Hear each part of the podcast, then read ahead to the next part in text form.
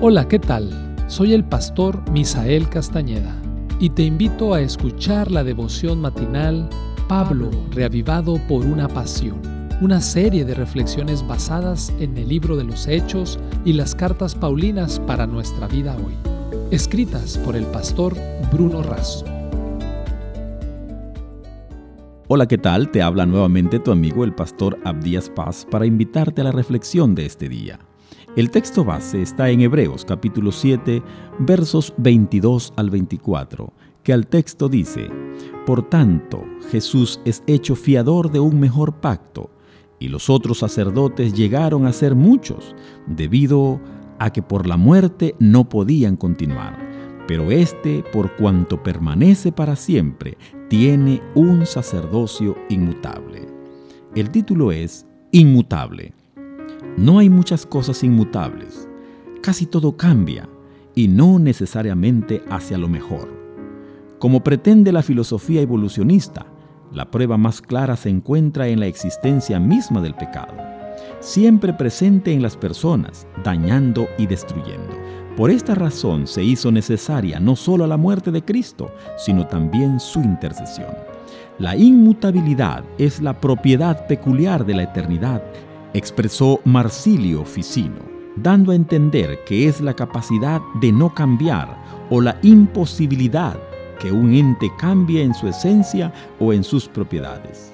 El pecado y la muerte parecían enemigos invencibles, pero el Padre, el Hijo y el Espíritu Santo, en consejo de paz anterior a la aparición de estos males, crearon un plan de salvación el Hijo se ofreció a una muerte voluntaria en sustitución de la raza humana pecadora.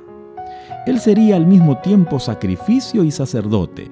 Su vida inmaculada, su muerte y su intercesión vencerían la muerte causada por el pecado y harían posible la restauración definitiva de los pecados.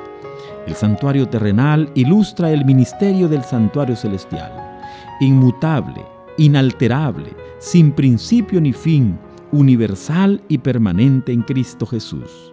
Él es intransferible. Su ministerio no es delegado a un sucesor. Es constante para salvar perpetuamente a los que por Él se acercan a Dios, viviendo todo el tiempo para interceder por ellos. Esta intercesión no era posible para el sacerdocio arónico todos los sacerdotes, incluyendo el sumo sacerdote, eran sustituidos a través de una sucesión hereditaria. Eleazar sucedió como sumo sacerdote a Aarón, Fitness a Eleazar, y así sucesivamente, de padres a hijos, hasta la destrucción del templo en el año 70 después de Cristo.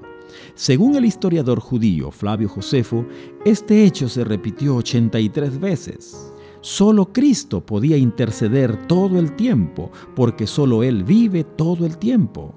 Por eso, Pablo dice que este sacerdote nos convenía, por ser el sumo sacerdote adecuado, por su divinidad, humanidad habilitantes para mediar entre los pecadores y Dios porque solo necesitó hacer un sacrificio una sola vez y para siempre, y porque siendo sin pecado no necesita ofrecer sacrificios por sí mismo como los sumos sacerdotes arónicos.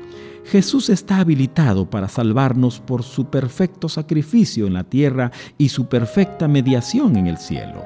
Frente a este amor inalterable e inmutable, los únicos que tenemos que cambiar somos nosotros. ¿No te parece? Si lo permites, Él también se hace cargo de eso. Deseo que hoy tengas un excelente día.